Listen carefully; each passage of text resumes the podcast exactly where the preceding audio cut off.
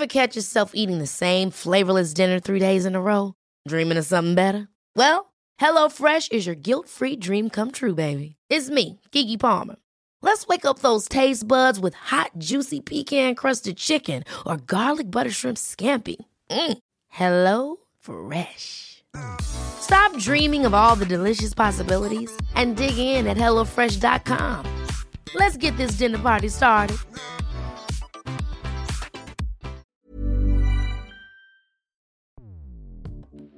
Escuchas. Escuchas. Escuchas un podcast de Dixo. Escuchas Bien Comer con Fernanda Alvarado. Se nos va de lado la hidratación, que es igual de importante. Se nos va de lado el sueño y hoy hay cada vez más evidencia científica de la importancia que tiene el sueño en nuestra alimentación y, bueno, por supuesto, en nuestra salud. Hola, hola, les saluda Fernanda Alvarado en una emisión más del Bien Comer, doblemente acompañada por Ana Mari González y Beatriz Cuyas, socias fundadoras de Alimetría, Ambas nutriólogas certificadas y grandes amigas, bienvenidas. Qué gustazo tenerlas por acá. Hola Fer, encantadas. Estamos felices de estar. Hemos platicado mil veces, nos echamos cafés, así que ya nos surgía acompañarte aquí en este podcast. Y qué bueno que vienes con Bea. Gracias Fer, gracias por la invitación. Felices de estar aquí. Seguramente me han escuchado la frase de el bien comer es un placer. Y si bien hoy la mayoría de los profesionales de la nutrición la repiten una y otra vez, mis queridas Ana Mari y Bea siempre han estado en ese canal. La nutrición no es una restricción. Y para comenzar la charla me gustaría preguntarles, Ana Mari, ¿qué es comer bien? ¿Cómo definiríamos ese bien comer? Tienes toda la razón, Fer, como que todo el mundo habla de comer bien, pero la realidad es que todo el mundo tiene una definición diferente. Y lo que nos pasa y en alimetría hemos tratado de hacer es que en el bien comer nos vayamos no solamente a lo que comemos, sino cómo lo comemos, a qué hora lo comemos, cuándo lo comemos, porque finalmente la alimentación es biopsicosocial y es la palabra dominguera. A mí no me gusta decir palabras domingueras, esta solamente vamos a decir esta hoy. ¿Qué significa esto de biopsicosocial? Si bien es muy importante la parte fisiológica y cómo los alimentos nos nutren, eso no lo es todo. Y cada vez más la tendencia es a pensar solo en si, no sé qué decirte, si el brócoli solamente es una fuente de antioxidantes o no. Y el brócoli va mucho más allá de los antioxidantes, que sí, sí tiene, pero no solo es eso, ¿no? Y entonces, igual de importante es la, la parte psicológica y todo lo que nos da la alimentación a todos nuestros, eh, bueno, los escuchas de Fer, nos debe dar placer. Si lo que están comiendo no les da placer, hay una parte de su alimentación que no está bien, ¿no? Porque somos seres integrales y de repente como que nos queremos, como si fuéramos un rompecabezas, deshacer en piezas, ¿no? Y otra parte súper importante de la alimentación es la social porque todos nuestros eventos, todos, acaba de ser en estos días el Día del Amor y la Amistad, y vas a festejar con tu pareja y generalmente vas y comes algo, un helado, un chocolate, una cena, un postre, y todos nuestros eventos, y en México tenemos el Día de, el día de Muertos que va acompañado de comida. Imagínense, imagínense un altar de muertos con tres pastillas, cuatro nutrimentos y tres vitaminas. O sea, yo quiero que mi altar de muertos este, tenga otras cosas. no, por Entonces, eso es el bien comer, que lo disfrutemos y que a la vez, obviamente, nos aporte todo lo que necesitamos y que además no nos, no nos saque de nuestra parte social. O sea, creo que los mejores momentos cuando estás con personas que quieres, inclusive en el día a día con tu familia, pues a la hora de la comida es cuando compartes, cuando platicas y de repente dejamos de ver esa parte que es tan importante en el bien comer. Sí, y acabas de decir algo súper importante y, y que seguramente a ustedes cada que las ven en una comida es, ¿y para qué sirve el brócoli? ¿Y para qué sirve la avena? O sea, debemos de dejar de ver a los alimentos como si fueran nutrientes así por separado y comenzar a, a, ver en el patrón alimentario. Y creo que ahí juega un papel muy importante el nutriólogo. O sea, quitar la idea de que el nutriólogo es el, la, la, chica o el chico con bata que te va a dar un machote de dieta, ¿no? ¿Qué papel, vea, juega el nutriólogo en este bien comer? Pues yo creo que jugamos un papel bien importante, pero me gustaría antes decir que jugamos un papel que creo que nadie entiende el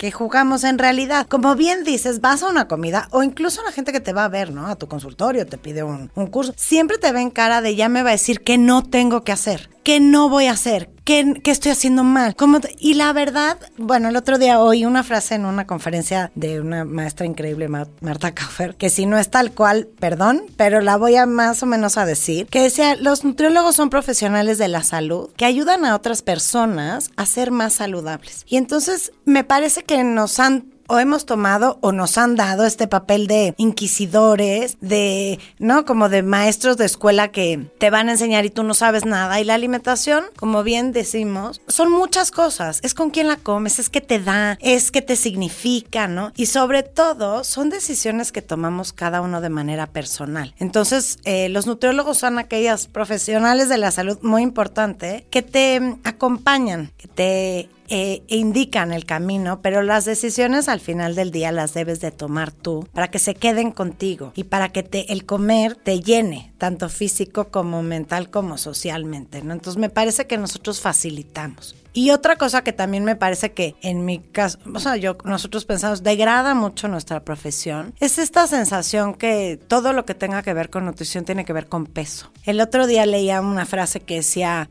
la nutrición es la ciencia que te ayuda a ser más saludable, no necesariamente más flaco. Y entonces, no necesariamente, no quiere decir que no, ¿no? Si lo necesitas, O si es tu objetivo. va, y si lo quieres, venga. Pero no es todo. Hacemos muchísimas más cosas que no necesariamente tienen que ver con el peso, o no el peso como como parte central, ¿no? Y nos han encasillado después de muchos años de luchar por estar en, ¿no? En, en la salud, eh, nos han puesto en un lugar que es como tan chiquito comparado con todo lo que somos capaces de aportar a la salud de las personas, que a mí me parece que nos están perdiendo de mucho.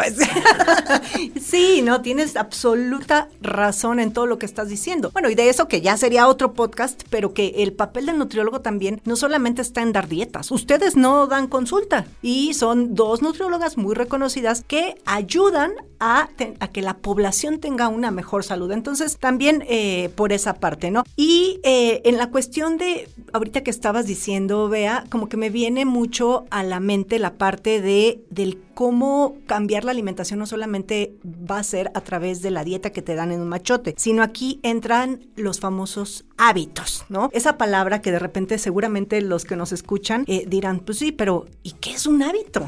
Sí, es de estas palabras que usamos y usamos y usamos y a lo mejor nunca nos ponemos a pensar qué es, ¿no? Y es la base de la alimentación y de, pues yo diría que de nuestra salud, ¿no? Los hábitos, según la Real Academia de la Lengua Española, no son conductas que se repiten. Y luego ya cuando lo pasas al área de los, al área de las neurociencias, son conductas que se repiten de manera automática. ¿Qué quiere decir? Que cual, cualquier cosa que nosotros consideremos un hábito es como nuestro cerebro hace como un atajo, ¿no? Son conductas que hacemos, o sea, que repetimos normalmente, pero que nuestro cerebro casi ni siquiera piensa en repetirlas, ¿no? ¿Y por qué queremos que nuestras acciones de salud sean hábitos? Pues porque entonces no nos cuestan trabajo. Y entonces podemos ser saludables sin que esto nos signifique esfuerzo mental, emocional, físico, ¿no? Entonces hay algo muy interesante cuando estudias un poco más a fondo los hábitos, que eh, todas las corrientes que hablan de hábitos eh, desde la ciencia hablan de tres factores importantes, ¿no? Que tienen que existir para que una conducta se convierta en un hábito. Uno es que exista como un disparador. Otra es la conducta tal cual. Y la última es que exista una recompensa inmediata. Y por eso se vuelve hábito. Si no hay recompensa inmediata, no se vuelve un- nunca un hábito. Y entonces, volviendo a las dietas de machote o a estas cosas que, nos encasillan ahí, pues hablar de alimentación siempre tiene que ser desde el placer y de- desde algo positivo. Porque si tus nuevos hábitos, y estoy entrecomillando, no te van a provocar placer, nunca tu cerebro los va a poner en ese lugar en el que va a ser eh, automático. O sea, volviendo a yo quiero consumir más verduras y frutas, ¿no? Es un hábito saludable. Me traerá muchísimos beneficios. Si yo lo quiero hacer un hábito, para empezar no lo puedo ver de manera negativa, porque mi cerebro nunca lo va a poner ahí. Para seguir, tengo que ver por qué quiero, cómo hago para comerlas y luego qué recompensa inmediata voy a tener, ¿no? Y en nutrición es algo singular porque y en salud, porque la mayoría de las acciones de la nutrición tienen efectos si bien en inmediato no los vemos, tienen efectos a mediano y largo plazo. Y entonces, eh, si esa es la parte que estamos viendo como recompensa, pues es muy difícil crear hábitos. Eh, pensemos en algún hábito, piensa en un hábito que tengas, ¿no? Lavarte los dientes. Exacto. Por ejemplo, lavarte los dientes tiene una recompensa inmediata, que es el sentir ni siquiera es porque no se te vayan a caer los dientes dentro de 10 años o te vaya a salir una cara. No, es la frescura que te da la pasta de dientes. Y la gente no deja de lavarse los dientes por esa recompensa inmediata. Luego tienes recompensas a largo plazo. Pero el cerebro, el camino neuronal que hace es, yo me levanto siempre. Fíjate, ¿no? Es el típico. Me levanto siempre, entonces me lavo los dientes y entonces siento esta recompensa. Y así tenemos que tratar todos los hábitos. Entonces, veo a, veo a Fer, compro un café, me lo tomo, me encanta estar con ella, ¿no? O sea, me empiezas a, a relacionar. Exactamente. Sí, tienes toda la razón. O sea, un estilo de vida saludable no solo refiere al comer bien, sino a nuestras tradiciones, a nuestra cultura, a muchas otras cosas. Y de ahí que una de las características de, dieta correcta es que, eh, bueno, y dieta nos referimos a alimentación. Una alimentación correcta, pues es una alimentación adecuada, adecuada a gustos, posibilidades económicas, en fin. Bueno, y, a todo esto dicen por ahí que para, eh, para que un hábito eh, se, se, quede bien fijo en ti, pues solamente necesitamos 21 días. ¿Qué dices, Ana María? Sí, pues no, sí y no. Son de estas verdades a medias. ¿Qué pasa? Fíjate, es muy interesante. ¿De dónde sale esto de los 21 días? Bueno, fue un estudio que se realizó en 1960. Lo realizó eh, un investigador que se llamaba Maxwell Maltz. Y lo que hizo fue repetir, o sea, decía que sí se creaban en 21 días, porque lo repetían durante 15 minutos y tenía que ser 21 días exactos. Y si un día hace cuenta llevabas 8 y al 8 no lo hacías, tenías que volver a empezar. Y entonces él de ahí sacó. Pero imagínate, si quieres crear el hábito de, no sé, tomar más agua, pues tomar 15 minutos seguidos agua está complicado, ¿no? O sea, sí, un poco. Entonces, bueno, pues así es la ciencia, siguieron haciendo más investigaciones y después en la University College de Londres, de London, eh, volvieron a hacer este estudio y se dieron cuenta que va mucho más allá de 21 días. La realidad es que puede ser que llegues a crear un hábito hasta en 28 días, ¿no? 21 muy complicado. Es una, un promedio. El promedio es 66 días, pero puede durar hasta 256 días. Y luego la realidad es que qué hábito, cuándo, qué otro tenías, o sea, es muy complicado. Entonces, la verdad es una falacia y mucha gente se desilusiona, ¿no? Porque intenta hacer algo 21 días sin la metodología correcta y dice, oye, yo ya no sé, o sea, yo ya tomé agua, pero claro, no tomo agua durante 15 minutos. Y en esto que decía Bea, es importante ver cuál va a ser tu disparador, porque si tú cuando te levantas y te lavas los dientes, pues es algo, y quieres empezar a tomar agua, pues ya te estás levantando, pues todos nos levantamos, pero ya sabes que estás tomando, eh, que te estás lavando los dientes. Entonces hay algo que te lo dispara acordarte que vas a tomar agua, por ejemplo, ¿no? Entonces eso es más fácil que de repente de la nada decir, y hoy quiero empezar a meditar y no sabes ni cómo se hace, ni qué es eso, ni a qué hora. Entonces, claro, los 21 días no es, la verdad es que no es una realidad, es bastante, no es que sea más complicado, sino que tiene más metodología, porque no quiero que la gente se quede con la idea de, uy, está súper difícil. Pero ¿sabes qué nos pasa, Fer? Cuando hacemos nosotros programas para personas y dicen, va a venir, van a venir unas nutriólogas, la gente lo primero que piensa es, ahí vienen las malas del cuento. O sea, así te ven con cara de viene la bruja. Y, creen que te les vas a decir, no puedes esto y no puedes lo otro y no puedes tampoco esto y esto y esto, ¿no? Y cuando se dan cuenta, como dice bien eh, el nombre del podcast, que nutrición no es restricción y empezamos a hacer el programa y se dan cuenta que al contrario, que es de sí, Sí puedes. Hay muchísimas cosas que sí puedes hacer. El mindset o lo que tiene la gente en la cabeza de decir me van a prohibir y a prohibir y a prohibir, les cambia y entonces sí son capaces de querer intentar un hábito que vaya en el sí. Y como bien decía Bea, esto es eh, la neurociencia y este atajo que se forma en el cerebro, el cuerpo humano está hecho uno para ahorrar. Entonces tienes este hábito y ahorras energía de pensar, de accionar, de demás, ¿no? Y otro, a nadie le gusta sufrir, creo. Bueno, a muy poquita gente, creo, ¿no? Y cuando el hábito es en positivo, es mucho más fácil que el cerebro sí lo registre. Entonces, en vez de decir no voy a, pónganlo cada quien lo que ves en el cerebro. Es decir, si voy a, hace que sea mucho más fácil hacer este cambio para que tengamos pues hábitos más saludables. Sí, y justamente ahorita eh, de todo lo que están comentando tanto tú, Ana María, como Bea, eh, me viene a esta parte, si, si lo que buscamos también es tener recompensas, yo creo que ahí está mucho también el éxito de todos esos planes de alimentación de moda, ¿no? Eh, porque lo ven a corto plazo. Entonces creen que en los 21 días de hacer su dieta keto o lo que me digas, van a lograr el resultado final, pero no va por ahí. O sea, es algo, como bien dicen, que se repite, se repite, hasta que tu cerebro lo hace de forma automática, ¿no? Y para esto, bueno, eh, ah, pues rápidamente yo creo que sí eh, habría que mencionar cuáles son los hábitos a los que nos referimos para mantener una buena salud, ¿no? Y comenzamos, bueno, primero con el de alimentación, que no es comer lechugas ni, ni, ni pollo asado. Oh, si les encanta el pollo asado y la lechuga, pues está bien, ¿no? Pero eh, no, no va por ahí, por supuesto. Y otra cosa que nosotros vemos en nuestros programas es que una vez que empiezas con un hábito de salud, se vuelve como un círculo vicioso, es como una espiral. Entonces, a lo mejor cambias, uno que usamos muchísimo eh, en alimetría es que en todos tus tiempos de comida haya por lo menos una verdura y una fruta. O sea, en vez de no comas, mejor sí pon en lo que estés comiendo. O sea, por ejemplo, si te levantas y tu desayuno favorito son quesadillas, pues qué tal que a la quesadilla le pones un día nopales, otro día champiñones, otro día calabaza, otro. Es algo que ya hacías. No tienes que cambiar ni tu menú, solo le tienes que agregar algo más. ¿Me explicó? Y una vez que empiezas a hacer eso, ya luego platicamos sobre cómo se puede llegar a eso. Entonces te animas a hacer más cosas porque la alimentación va, es como la base, pero también está la hidratación y muchas veces cuando hablamos de, de alimentación correcta o saludable, se nos va de lado la hidratación, que es igual de importante, se nos va de lado el sueño y hoy hay cada vez más evidencia científica de la importancia que tiene el sueño en nuestra alimentación y bueno, por supuesto en nuestra salud y en la parte de cuidar nuestras emociones, que también se relacionan con la alimentación, pues comemos todos los días, ¿no? Entonces, cuando hablamos nosotros de hábitos saludables, hablamos de manera integral y bueno, y por supuesto, se me está olvidando uno súper importante, qué mal, y la actividad física, ¿no? Y que nosotros dividimos siempre en dos, una cosa es actividad física y otra cosa es ejercicio y las dos tienen que estar en, en nuestra vida. Entonces, tenemos como ya muy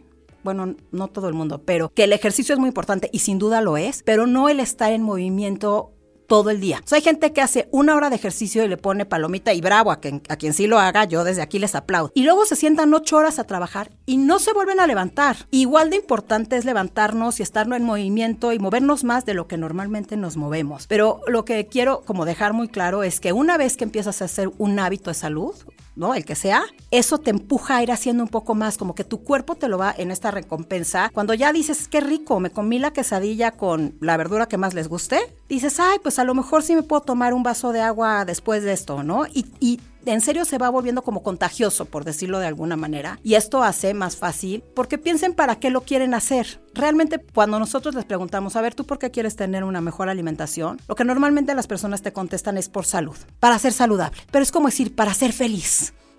¿Para qué quieres ser saludable? O sea, yo siempre digo, pero ¿para qué quieres ser saludable? Entonces a mí cuando me dicen, ¿tú para qué? O sea, yo Ana Mari, ¿para qué quiero ser más saludable? Porque quiero disfrutar a mis hijos, porque quiero disfrutar a mis amigos, porque quiero si voy de viaje no cansarme, porque si estoy en una comida no me quiero a las seis decir, ya estoy agotada, no, ya me siento pésimo, ya ni quiero platicar con ustedes. Entonces, para eso queremos ser más saludables, para de veras hacer lo que nos gusta, cumplir nuestras metas. Y lo mismo va con el peso, o sea, no es bajar de peso por vanidad y eso creo que nosotras tres siempre también lo hemos dicho, es por salud. Ahora, ¿cómo podemos modificar? La gente que nos escucha va a decir, bueno, pues sí, pero a ver, o sea, yo ya estoy súper acostumbrado a mi concha con café negro de desayuno. ¿Cómo modificar esos, entre comillas, malos hábitos? Sí, pues yo, bueno, primero, eh, algo muy importante es ver qué es un hábito. Porque hay muchas veces que pensamos que comemos con conciencia y muchas veces comemos sin conciencia, porque yo me despierto medio dormida, pongo el café, saco, bueno, leche, saco la leche y se la echo y me tomo un café, a lo mejor ni siquiera lo registro. ¿No? Y a lo mejor ese café lo acompaño con una concha y ni siquiera lo registro. Por lo tanto, lo primero para cambiar un hábito, pues es tener la conciencia de que existe ese hábito y que es inconsciente, no es automático. Y luego ver ¿Por qué lo quieres modificar? Ahora, algo bien importante de la, de la ciencia de los hábitos es que siempre es mucho más difícil quitarte un hábito que ya existe que hacer uno nuevo. O sea, eso todas las personas que, que, estudian los hábitos te lo, o sea, toda la ciencia lo dice. Y nosotros siempre queremos luchar contra el que ya existe. Entonces, la recomendación es buscar uno que quieras nuevo y entonces sustituir al otro. Porque dicen los neurocientíficos que los malos hábitos siempre vuelven si los dejas entrar, ¿no? Entonces, y es verdad, porque el canal neuronal no lo puedes borrar. Lo que es importante es hacer otro que sustituya. Entonces, para los hábitos, entre comillas, malos, busquemos uno bueno o sea, entre comillas, bueno, que puedas, puedas irlo sustituyendo. Entonces, por ejemplo, en este caso, como lo que decía Ana María, ¿no? yo todos los días me desayuno, no yo, pero unos waffles con miel y, ¿no? No es que sean malos, no, no son malos, nada es nada, ni bueno, pero probablemente tengan más calorías y menos nutrimentos de los que debería tener un buen desayuno. ¿Por qué no me como la mitad y la otra mitad lo sustituyo con fresas? O con moras o con lo que quieras. Sí, no estás prohibiendo, ¿no? No estás, prohibiendo. Estás, agregando algo. Entonces es más fácil agregar que, y por obvias razones, si tú conoces a tu cuerpo y tu hambre y tu saciedad, no te cabe el waffle completo con un plato de fruta. Pues te cabrá medio y medio. Y luego poco a poco, lo que pasa es que queremos inmediato, rápido y además mientras más restrictivo, mejor y entonces acabo con ello más rápido y nunca lo queremos hacer un hábito. Entonces, pequeños cambios muy chiquititos hacen largos caminos, ¿no? Entonces, eso en cuanto a los hábitos negativos. Ahora, es más fácil hacer un hábito positivo.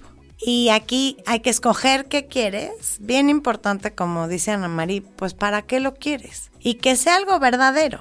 Es decir, se vale decir para que me quede el bikini. O sea, sí se vale, ¿no? Pero tienes que, entonces no digas que es por salud. O sea, no te digas a ti mismo, no es por una razón. Y luego hacer una metodología en eso que seas hace un rato de si son 21 días, 15, 265. Lo importante cuando quieres crear un hábito es saber que vas a tener que trabajar en él. No es una vez, ni dos, ni tres. No sé si son 15 días, 20, 260, pero sí le vas a tener que echar ganas ahí, ¿no? Y luego ya va a ser automático y la recompensa va a ser para siempre, ¿no? Entonces me parece que esta parte como de mirar a la alimentación y nuestros eh, los otros, ¿no? Como un camino del día a día para construir, es que se ve muy pero como para construir tal cual a largo plazo, ¿no? No, no pocas, o sea, no pocas, no hoy un día, no 21, no 60. Si lo que quieres es un hábito saludable, lo importante es cuándo empiezas,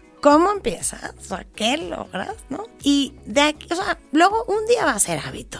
Pero no tienes que estar contando los días de ya llevo 15, ya llevo 16, porque eso te evita además que sea una recompensa. Si yo estoy sufriendo mi hábito, nunca lo voy a lograr hacer un hábito. Si entonces no, los 21 días o los 60 que lleves no sirve de nada. O sea, Sí, y, y Bea siempre dice, estamos en, no sé, dando una plática, un curso, lo que sea, siempre dice, piensen en este justo que sean de lavar los dientes, que es como el típico ejemplo, que sus papás, su mamá o quien los cuidara, se pasó 5, 6 o 10 años, lávate los dientes, lávate los dientes, lávate los dientes. No es cierto que un día así solitos nos empezamos, no. Hubo alguien que se lo trabajó, ¿no? Gracias mamá y papá por estar, dale y duro, lavándose los dientes. Y yo de broma siempre digo que las mamás que no se agobien mucho porque cuando ya sus hijos empiecen a tener novio, entonces ya tienes así como una recompensota que dices voy a ir con el novio y ya te los empiezas a lavar. O sea, ¿no? Pero ya tienes como algo mayor. Entonces esto es bien importante de trabajártelo. O sea, la verdad es que las cosas que queremos en la vida, pues no las tenemos que trabajar, ¿no? No puedes decir, porque muchas muchas veces eso pasa, dices, eh, empieza el año nuevo, ¿no?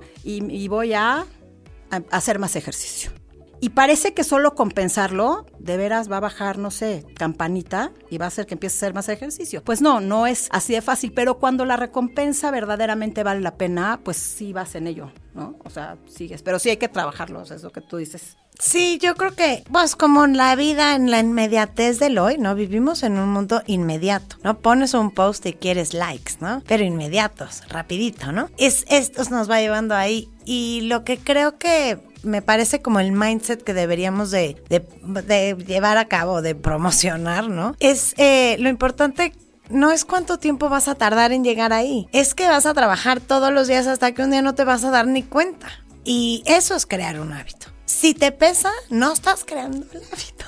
No, no, no. Todo se tiene que hacer con gusto. O sea, llámese crear el hábito de, de, comenzar a meditar, de lo que me digan, todo tiene que ser con gusto. Y a todo, yo creo que para todo hay algo que a todos nos acomoda. O sea, en la alimentación, en, en, cualquier hábito, encontrarás algo que sea para ti. Y si no, pues síguele buscando porque por ahí debe estar. Exacto, cambia otra cosa, ¿no? Por ejemplo, ahora que decías de los hábitos de dormir, pues a lo mejor dormir ocho horas te complica muchísimo, pero a lo mejor dormirlos bien. Y entonces, no, se vale, se vale irle, o sea, como si hicieras una lista de todos los hábitos que uno tiene que tener y cuáles, ¿no? Si hicieras una lista de quiero dormir bien, pero quiero dormir siete horas, pero quiero hacer ejercicio, pero me quiero mover más, pero quiero comer más saludable. No, todas estas listas de deseos, pues buscarle el cómo, ¿no? No cuánto me voy a tardar a llegar ahí y que sea de manera positiva. Un dato, un dato. Aproximadamente el 45% de nuestros comportamientos son secuencias conductuales, es decir, acciones que tienden a realizarse diariamente bajo las mismas circunstancias.